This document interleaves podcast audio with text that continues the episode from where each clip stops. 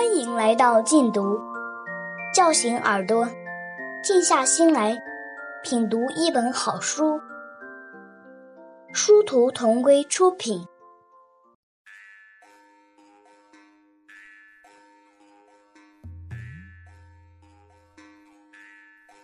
《额尔古纳河右岸》，作者迟子建，朗读者一二。我对画皮船的记忆是跟堪达海联系在一起的。我们习惯叫它扎黑。堪达罕是森林中最大的动物了，它有牛那般大，成年的堪达罕有四五百斤重呢。它的头又大又长，脖子短，毛发是灰褐的，四肢细长，小尾巴。雄性扎黑的头上生有角。脚的上部呈铲形，好像在头顶的一左一右晾晒着两块方巾。堪达罕最喜欢吃河湾沼泽底下的蒸谷草了，所以要猎取它。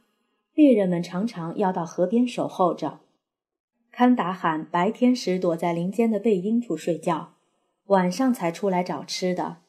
所以乌力楞的男人们喜欢在星星出来后去猎堪达罕。父亲一心想把鲁尼培养成一个出色的猎手，因而鲁尼八九岁的时候，如果不是去离开营地太远的地方狩猎，父亲就会带上他。我还记得那是一个凉爽的夏夜，是个满月的日子，我正跟着母亲在火塘边捻金线，鲁尼跑进来，兴冲冲地告诉我，一会儿父亲要带着他乘着家屋去河湾打扎黑去。我对堪达汉并没多大的兴趣，但我很想乘坐家屋。我央求母亲，让她跟父亲说说，把我也带上。我知道他们很忌讳带女孩子出猎，不过我相信，只要母亲吩咐父亲做的事情，他只会说是的。所以，当母亲走出西楞柱去找父亲的时候，我就从火塘旁跳了起来。知道自己一定能跟着他们去河湾了。林可背着枪，带着我们穿过松林，来到河畔。路上，他嘱咐我和鲁尼，上了家屋后不许大声说话，不许往水中吐痰。那时，吉尔古纳河右岸的森林不仅有遮天蔽日的大树，而且河流遍布，所以很多小河是没有名字的。如今这些小河就像划过天际的流星一样，大部分已经消失。那么，就让我在追忆他们的时候，把那条无名的小河叫堪达罕河吧，因为我第一次见到堪达罕，就是在这条河流上。那条河流很狭窄，水也不深，林可就像揪出一个偷懒的孩子似的。把掩藏在河边草丛中的画皮船拽出来，推到河水上。他先看着我和鲁尼上了船，然后自己才跳上去。画皮船吃水不深，轻极了，仿佛蜻蜓落在水面上，几乎没什么响声，只是微微摇摆着。船悠悠走起来的时候，我觉得耳边有阵阵凉风掠过，非常舒服。在水中行进时，看岸上的树木，个个都仿佛长了腿，在节节后退，好像河流是勇士，树木是溃败的士兵。月亮周围没有一丝云，明净极了，让人担心没遮没拦的，它会突然掉到地上。河流开始是笔直的，接着微微有些弯曲，随着弯曲度的加大，水流急了。河也宽了起来，最后到了一个大转弯的地方，堪达罕河就好像刚分娩的女人一样，在它旁侧溢出一个椭圆的小湖泊，而它的主流仍然一门心思地向前。林可将画皮船荡进湖泊，我们划向湖对面一片起伏不大的山峦。林可上了岸，他让我和鲁尼不要下船。父亲一离开。鲁尼就吓唬我说：“快看，前面有狼！我看见他的眼睛发出的亮光了。”我刚要叫，听到了鲁尼的话的父亲回过头来，他对鲁尼说：“我怎么跟你说的？一个好猎手在出猎的时候是不能胡说八道、多嘴多舌的。”鲁尼立刻就安静下来，他用手指轻轻弹了几下船身，就像敲着他自己的脑壳反省似的。林克很快回到了船上，他小声对我们说：“他在岸上的草丛中发现了堪达罕的粪便和蹄印，粪便很新鲜，说明几个小时前他还来过这里。从他的蹄印来看，他是一头成年的堪达罕，很有分量。”林克说：“我们到对面的柳树丛中守候他。我们把船划到湖畔的柳树丛。”画皮船夹在其中，也就成了一片陆地。我们潜伏在船上。林克让鲁尼帮他把枪膛上了子弹，然后用手指在嘴唇那儿竖了一下，示意我们不可出声。我们敛声屏气地等待着。开始时我很兴奋，以为堪达罕很快就会来了。然而月亮都在水中挪了一个身了。还没有听到任何响声，我困倦了，忍不住打了一个哈欠。鲁尼伸出手在我的头发上揪了一把，想让我精神起来。他揪疼了我的头皮，气得我拍了一下他的肩膀。他歪头冲我笑着，我现在还能记得月光下鲁尼的笑脸，他那两排整齐的白牙发出银子一样的光泽。好像他嘴里藏着宝藏。为了避免犯困，我就让头不停地运动着，先仰头看一眼天上的月亮，然后再低头看一眼水中的月亮。看完了水中的月亮，再抬头看天上的月亮。一会儿觉得天上的月亮更亮，一会儿又觉得水里的月亮更明净。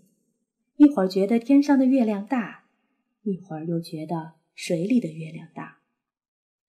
后来起了一阵风，天上的月亮还是老样子，可是水中的月亮却起了满脸的皱纹，好像月亮在瞬间老了。也就是在那个时刻，我懂得了真正长生不老的是天上的东西，水中的投影不管有多么美，它都是短命的。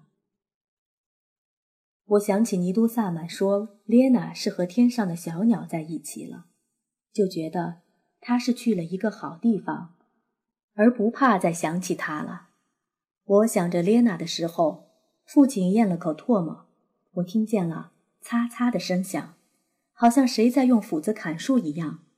不过用的不是利斧，而是有些钝了的，因而那擦擦声不清脆。不过这擦擦声很快变成了噗噗声。循声望去，发现一团灰黑的影子正在湖的对面移动。看来那噗噗声是动物的蹄子陷进了湖畔沼泽发出来的。父亲抑制不住兴奋地哦了一声。我知道那团影子一定就是堪达罕了。我激动起来，心跳加快，手心发潮，睡意全消。堪达罕在夜色中镇定自若地行进着，他庞大的身躯看上去像是一座流动的沙丘。他走向湖水，低下头，先喝了一会儿水。我听见了搅水的声音。待他抬起头来的时候，父亲瞄准了他。然而未等他射击，他突然一个猛子扎进水里。本以为他是笨拙的，谁想他入水的身姿那么轻灵，看来他是潜入水中吃真骨草去了。他的头在水面也就忽隐忽现着。他大约把自己当做这湖水的主人了。他在水中并不是待在一个地方，一会儿在湖水的南侧，一会儿又游到东侧，自由地漫游在他的王国里。我们从水面冒出的咕嘟咕嘟的气泡中可以看见他的行踪。他渐渐地向湖心靠近，也向我们靠近。他向湖心靠近的时候。水中的月亮被他拨弄得破碎了，水面上荡漾着金黄的月亮残片，让人为月亮心疼着。当堪达罕离我们近了的时候，我非常紧张，因为看他的模样，他一定是胃口很大的。万一父亲打不中他，他反扑过来，我们的家屋就会被他踏碎，我们只能逃跑。如果跑得慢，被他逮着，定是九死一生了。林可确实是个优秀的猎手。当堪达罕沉入水中，让湖面的月亮又圆满起来的时候，他非常镇静，耐心等待着，直到他从湖水中站了起来，心满意足地晃了晃脑袋，打算上岸的时候，林可才把枪打响。枪响的时候，我的心也仿佛跟着蹦了出来。我看见堪达罕侧歪了一下身子，似乎要倒在水中的样子，但他很快又站直了。朝枪响处奔来，我顾不得林克的嘱咐了，哇哇大叫着，魂魄已被吓丢了七分。林克又在他身上连打两发子弹，他才停止了进攻。不过他也不是立刻就倒在水中的，他像酒鬼一样摇晃了许久，这才咕咚一声倒下了，溅起一朵巨大的水花。那水花在银白的月光映衬下，呈现着幽蓝的色调。鲁尼欢呼起来，林克也长吁一口气，放下枪。我们又等待了两三分钟，确定他已无声息的时候，这才撑着画皮船从柳树丛中穿梭而出，飞快地荡到湖心。堪达罕的头浸在水里，身躯只露出一角，好像一块被磨去棱角的青石。他旁边的月亮又圆满了，不过。它不是银白色的了，它成了黑月亮了。堪达罕的鲜血已把湖心染成黑夜的颜色。想着刚才还在悠闲潜水、吃着珍菇草的他，说没气就没气了，我的牙齿打颤，腿也哆嗦起来。而鲁尼却是那么的兴高采烈。我知道，我永远做不了出色的猎手。我们并没有把堪达罕运回来。它太重了，是我们力所不及的。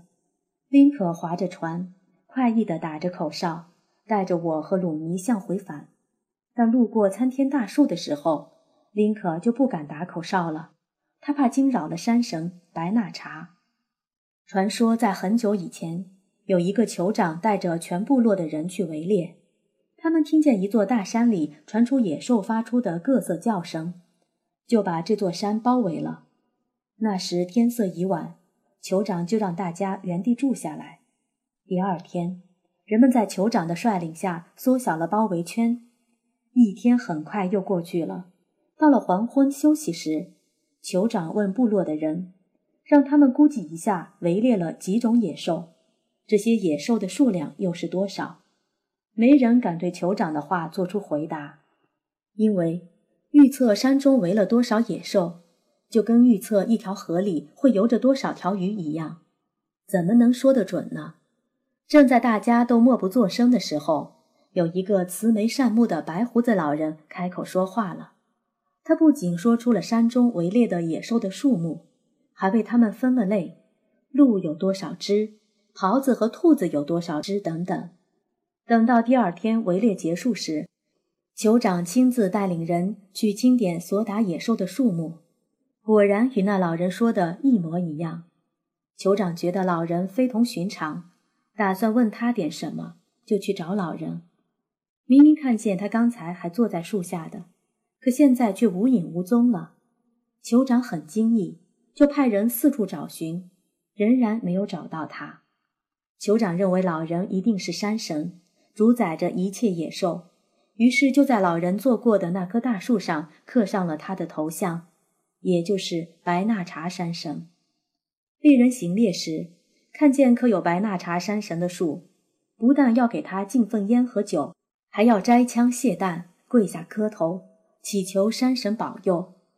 如果猎获了野兽，还要涂一些野兽身上的血和油在神像上。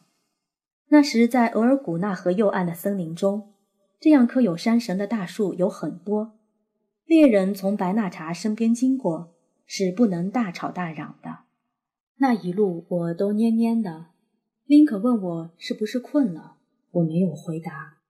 虽然我没有被枪击中，但我也像是父亲手中的一件猎物，毫无生气。因为回到营地后，父亲把猎到堪达罕的地点告诉给乌力楞的其他人。我们回到营地后，父亲把猎到堪达罕的地点告诉给乌力楞的其他人。伊万、哈谢和昆德就在深夜里出发去驮运他了。林可像个工程似的留下来休息了。那个晚上，他一定很高兴。他和达马拉在西楞柱里制造出很激烈的风声。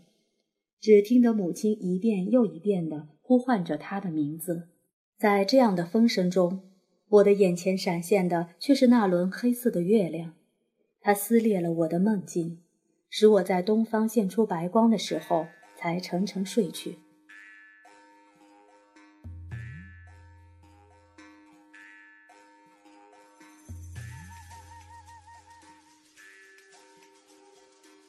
我起来后，太阳已经很高了。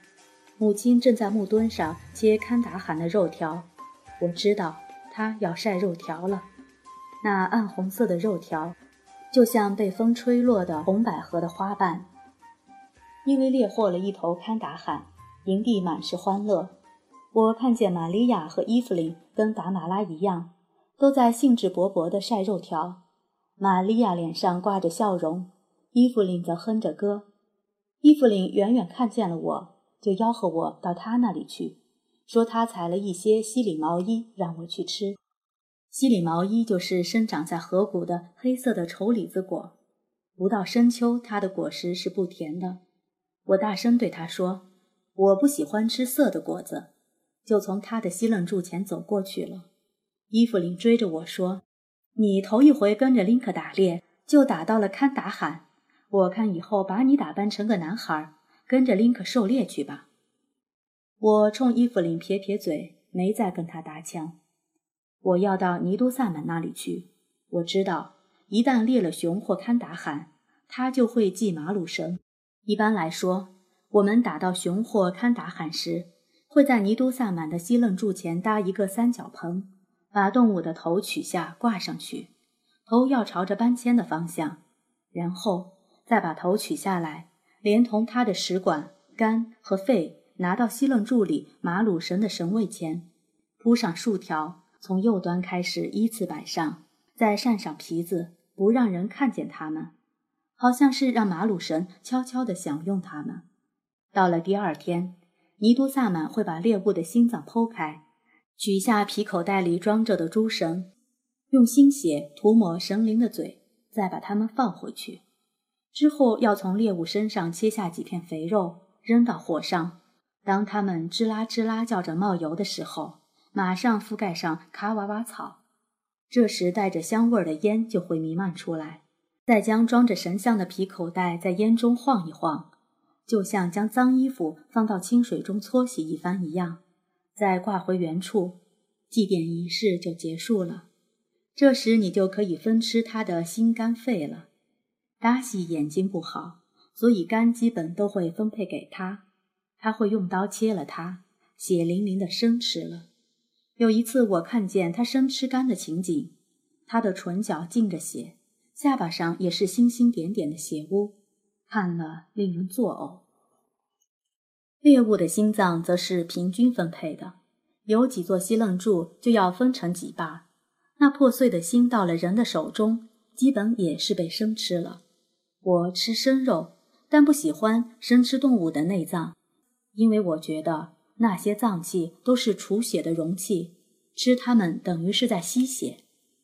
很多次我都想在祭奠时刻去看看皮口袋里的神，然而每次都错过机会。我不知道嘴被涂抹了鲜血的神，嘴唇也会像人一样的蠕动吗？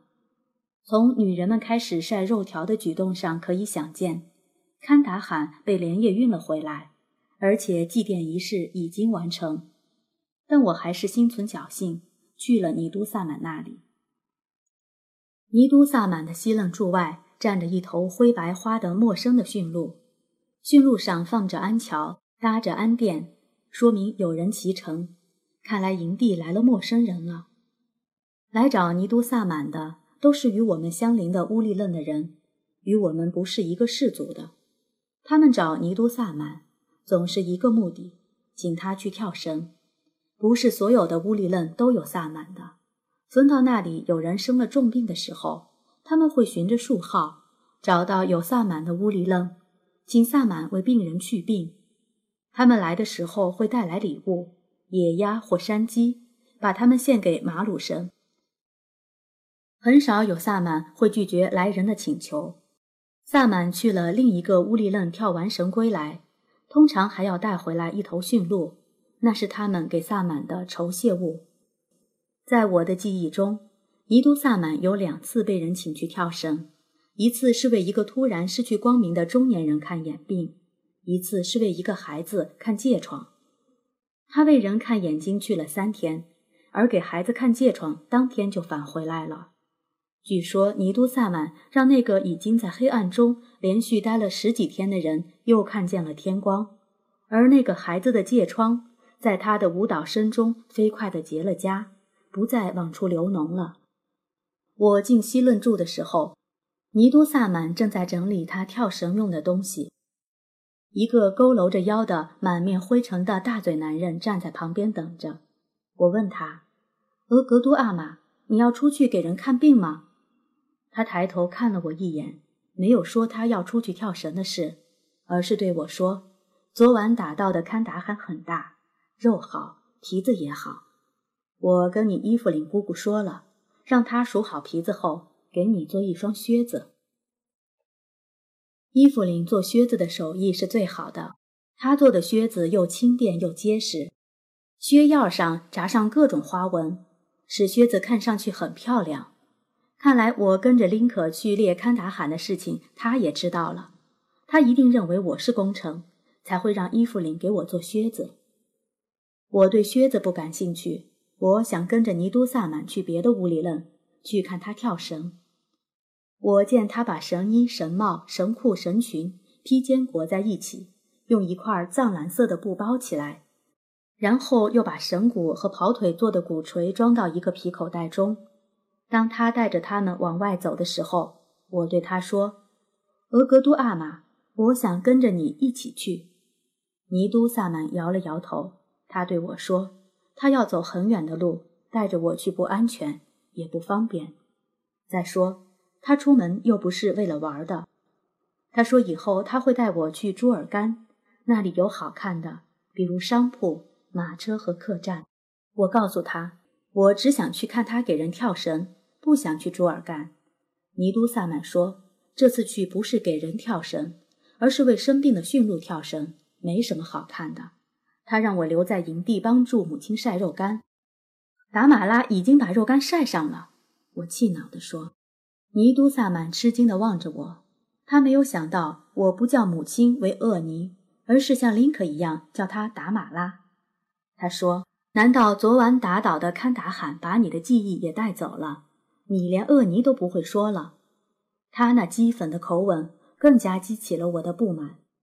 我赌气地说：“你不让我去，你给什么跳绳，什么都不会好的，肯定不会好的。”我的话让尼都萨满捧着绳骨的手哆嗦了一下。